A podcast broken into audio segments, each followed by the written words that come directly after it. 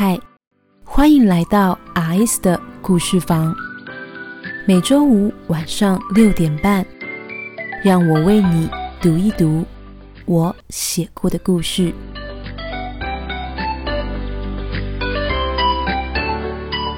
第十章：办公室恋情。这会上着班的崔雨欣又想起了前两天的事情。李运家的那一个吻，俏脸一红，崔雨欣捂住了唇。他还想着呢，忽然一个声音传来：“崔雨欣，你还在做梦啊？”还没来得及听清那声音呢，崔雨欣的头已冷不防。被人从后面给敲了一记，崔雨欣在那刹那几乎就明白了来人是谁呢。他愤愤回眸，可不是吗？果然是郑仁伟呢。郑仁伟，你干嘛啊？捂着头的崔雨欣瞪着郑仁伟喊：“痛哎！”郑仁伟可不在意，他邪佞的眉宇下。一眼撩赖，而手里那把被他充作良善山峰的文件夹，显然就是他刚刚用来棒喝崔雨欣的道具呢。崔雨欣啊，我是打醒你啊！如果你被小黎下咒什么的，看看能不能顺便一起打醒吗？他挑眉说的慵懒。哎，说到这个，崔雨欣，刚刚各组联合会议，小黎讲了些什么？你到底有没有听到啊？崔雨欣面露不悦。当然有啊，他随手拨开桌上那只刚刚会议中使用的笔记本，冲着郑仁伟开口：“不然你自己看嘛。”郑仁伟撅起唇，面露怀疑，随手翻了两页崔雨欣的笔记，看了看，抱着胸的他，似乎这才稍稍的感到满意了。嗯，真亏了你还有在听呢。我看你那时一看到小黎进会议室，整个人就给我两眼发直，都让我怀疑。如果再让你看久一点，你会不会连口水都给我留下来呢？见机不可失，郑仁伟趁势又开始说教了。这次的会议很重要，你知道吗？不要告诉我你不知道。我们公司和维倩化妆品已经合作很多年了。见机不可失。郑仁伟一贯的絮絮叨叨，他们是我们公司的大客户呢。这次的专案，甚至是从化妆品的外观设计就开始交给我们公司处理。听说今天上午，他们公司的倪亚薇倪经理也来了呢。崔雨欣不满开口打断他：“你在说什么？”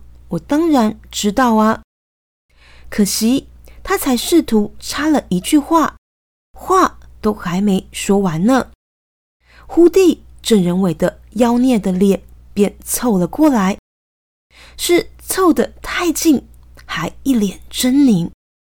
郑仁伟开口，语气阴森：“崔雨欣啊，我是要提醒你啊，如果这个案子搞砸了。”到时候我看你怎么办呢？要说你自己倒霉就算了。听说这合约是小黎努力了好久才拍板定案的。不要告诉我，你忍心看小黎帮你收烂摊子吗？崔雨欣怎么会不知道这件事呢？他皱眉，试图把郑仁伟凑得太近的那张脸。给推远，但郑仁伟的话可还没说完呢。他又开口：“哎，崔雨欣，说到小黎，我最近还没有 follow 到你的进度哎。小黎跟你交往真的好吗？嗯，先是帮你收房子，这样看起来以后恐怕还得帮你收烂摊子，真的好辛苦啊！不知道小黎会不会后悔呢？”后悔决定当你的女朋，他大声嚷嚷，是越说越大声，仿佛生怕办公室里没有人听到一样。郑仁伟，崔雨欣可听不下去了，他连忙捂住他的嘴，气势匆匆的把人高马大的郑仁伟连忙拖进了茶水间，砰。他把门关上了，连忙开口：“郑仁伟，你到底在干嘛啦？”边关上茶水间的门，是生平难得防患未然呢。崔雨欣还上了锁，他恨恨的回眸瞪着郑仁伟。郑仁伟被他瞪着，倒是脸不红气不喘。哎，崔雨欣，我是在帮你好吗？他神色镇定的理了理刚刚被崔雨欣拉皱的朝梯。崔雨欣听了，却是不明白了。你说你在帮我？你在帮我什么呢？郑仁伟挑眉，当然是在帮你啊。他说的从容不迫呢。我说你跟小黎是真的在交往了吧？看你沦陷成什么样子。先说，我不管小黎是打算用什么心态跟你交往的。哎，他给你个名分是最基本的吧？他叹息。你看他这两天在公司都没有当面找过你呢，就不知道在躲什么东西。既然他不告诉大家，那身为你的家长。兼监护人，我只好帮他告诉大家喽。证人韦杨梅，你同意吧？崔雨欣看了他眼，摇了摇头。嗯，我看组长这样是办公室恋情吧？我不想造成组长的困扰，而且组长是女的，我也是女的。如果我们的关系传出去，我怕对他不太好啊。郑仁伟听着倒是不满意了，他开口：“哎，崔雨欣，你在说什么啊？你以前跟我说你是双性恋的时候，可没有这么扭扭捏捏的吧？怎么你才跟小黎在一起，承认和女人谈恋爱这件事？”就变成了什么不祥的禁忌似的。说着，面露不满的他捧起崔雨欣的脸。还有，我认真跟你说，如果小黎真的打算好好跟你在一起，他怎么可以放任你们的关系不说清楚呢？他怎么可以放任我继续当你的烟雾弹？崔雨欣。小黎可不知道我是同志，跟你不一样，不是吗？他说，邪佞的眼忽然露出了笑意，轻薄无良的唇角勾起，凑近了崔雨欣。崔雨欣没得及反应过来，一脸的懵。要说郑仁伟是长得很好看，太好看了，妖孽般的生物。先天不公平的产物呢，是吧？这让他这会即使莫名其妙的向崔雨欣凑得这么近，一时之间倒也无法让崔雨欣立刻想到“嫌恶”两个字。对，是想不到“嫌恶”，但理智呢？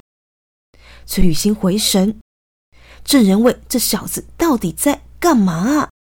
回神的他，连忙狠推了郑仁伟一把：“你走开啦！”他嚷嚷：“郑仁伟是被他这记狠推，猛地推上撞上了一旁的洗手槽呢。但他显然是不以为意，他只是摇了摇头，开口时反而更语重心长了。那天他帮你收房间时，又吻了你一次啊，崔雨欣。你还跟我说，那吻不是像那天下午一样，点到为止而已，是一个深吻啊，崔雨欣。小黎出手实在太快了，让我很怀疑他到底对你是不是认真的。崔雨欣，你没什么？郑仁伟翻了个白眼，推了他的头一记。哎，崔雨欣，如果我不是同志就好了。崔雨欣听了更不明白了。哈？郑仁伟叹息。因为如果我不是同志，我就会追你，不会让你落到小黎这种危险人物的手里啊。郑仁伟一改平常爱开玩笑的模样，此刻倒是十分震惊呢。崔雨欣听了，倒是连回骂他的力气都没有生出来。他真真然，大约是直到此刻。他才或多或少明白了郑仁伟的心情。看来郑仁伟似乎真的很担心他呢。崔雨欣喃喃想说话，一时之间却是不知道从何说起。郑仁伟，你……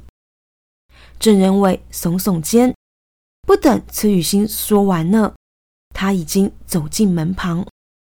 打开门的他淡望了崔雨欣一眼，似乎是考虑了很久，才愿意说出这些话。好吧，郑仁伟叹了口气，很是无奈，因为他确实本来是不愿意说出这件事的。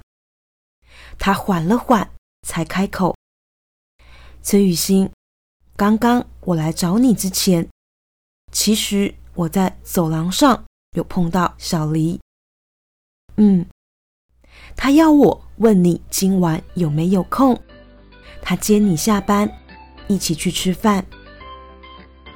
他说说的极不甘愿，那模样似乎终于对崔雨欣解释了他刚刚一连串的不对劲。